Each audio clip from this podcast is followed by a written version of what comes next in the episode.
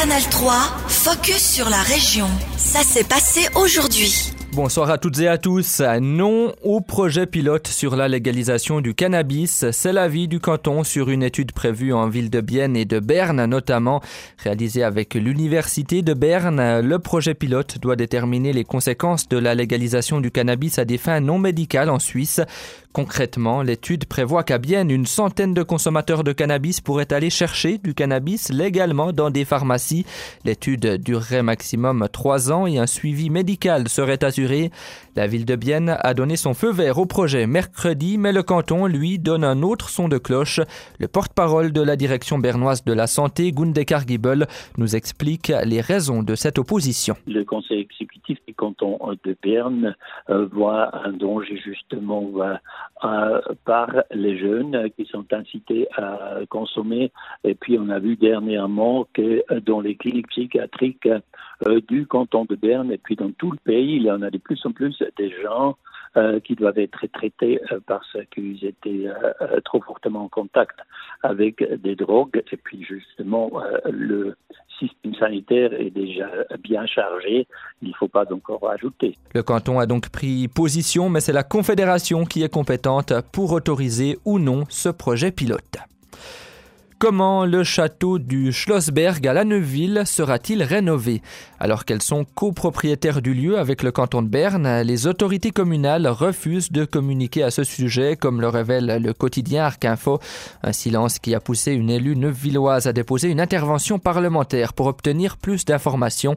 La municipalité ne pourra ainsi plus se dérober et devra informer le conseil général neuvillois lors de sa séance de mars. Pour l'heure, seuls quelques éléments ont été dévoilés, comme l'explique Mathieu de Dardel. Les seules informations actuellement disponibles proviennent de la demande de permis de construire publiée au mois de juillet dans la feuille officielle. Le château du Schlossberg doit subir de grands travaux, rénovation de la cuisine au rez-de-chaussée, réaménagement du deuxième étage, transformation de la toiture et aménagement d'un appartement dans les combles de l'édifice. À l'extérieur, le permis prévoit également l'aménagement de quatre places de parc et d'un abri à vélo. Aucune opposition n'aurait été déposée contre ce projet de construction, mais son but interroge à quoi sert cette rénovation? Eh bien, d'un côté, la commission de gestion du Schlossberg souhaiterait apparemment ouvrir au public les deux niveaux inférieurs du château, et de l'autre, cette forteresse du XIIIe siècle sera mise aux normes actuelles en matière d'habitation. Car le château est actuellement déjà habité, une famille y réside depuis des décennies et une étude avocats occupent également les lieux.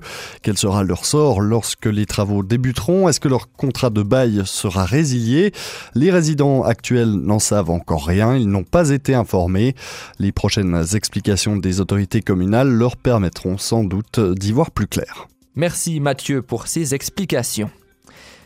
1200 athlètes ont rendez-vous à Macolin ce week-end. Bien Athlétique s'organise son traditionnel meeting en salle. L'événement rencontre donc un grand succès. La participation a été limitée aux sportifs possédant une licence suisse et certains des meilleurs athlètes du pays seront de la partie. Pascal Mancini participera aux 60 mètres. Le Fribourgeois a récemment réalisé le 12e meilleur chrono de l'histoire sur 50 mètres. Audrey Véro, vice-championne du monde des moins de 20 ans sur 800 mètres participera aux 600 mètres à Macolin.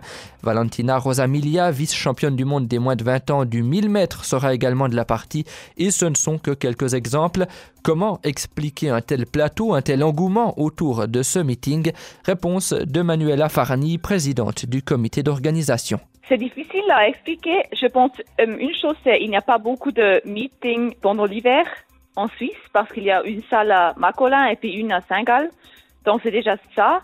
Et puis je pense aussi l'athlétisme en Suisse a beaucoup de succès aussi à cause de Mushinga Kampunchi et puis tous les athlètes qui ont beaucoup de succès. Le meeting de Bien Athletics, c'est donc demain et dimanche dans la salle de la fin du monde à Macolin.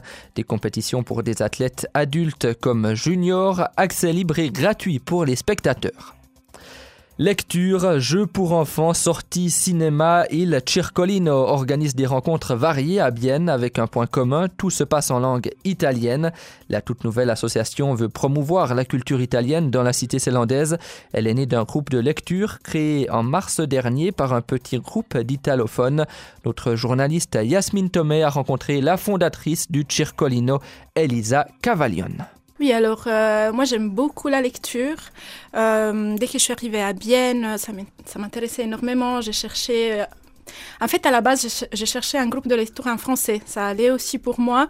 Euh, j'ai habité à Florence avant et euh, j'ai participé à deux groupes de lecture, en français à l'Alliance française et en italien. C'était un groupe d'amis. Et, euh, et, en fait, j'ai pas trouvé, les horaires jouaient jamais.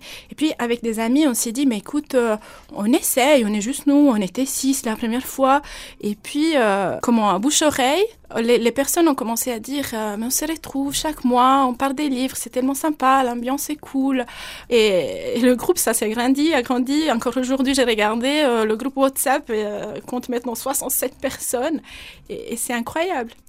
Mais à la base, c'était juste euh, l'envie, en fait, euh, l'amour des livres, enfin l'envie de se retrouver, de discuter d'un livre. Et maintenant, après presque un an d'existence, vous fondez donc une association à partir de votre cercle de lecture. Pourquoi cette nouvelle structure? En fait, bah justement, euh, on a énormément grandi et on s'est rendu compte qu'en fait, euh, c'était plus seulement une histoire des livres et des passionnés des livres, c'était autre chose. Euh, au sein de, cette association, il y avait différentes personnes avec des, des passions, des intérêts différentes. Et on s'est dit, on pourrait, avec d'autres moyens, bah, l'association typiquement nous permet de demander des financements, euh, on aimerait aussi trouver un espace pour nous, on pourrait organiser d'autres types d'activités, ce que c'est déjà été le cas avec le groupe pour les enfants. En fait, euh, maintenant, en plus du groupe euh, de lecture, on a aussi un groupe de jeux et de lecture pour les enfants en italien.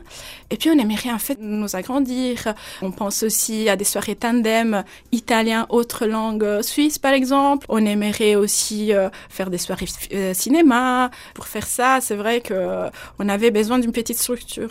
C'était un extrait de l'interview d'Elisa Cavaglione, fondatrice de l'association Il Circolino Bilbien, une interview complète à retrouver sur notre site internet.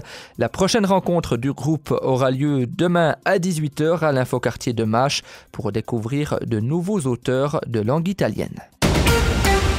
Canal 3, focus sur la région. Aussi disponible en podcast sur Spotify et Apple Podcast.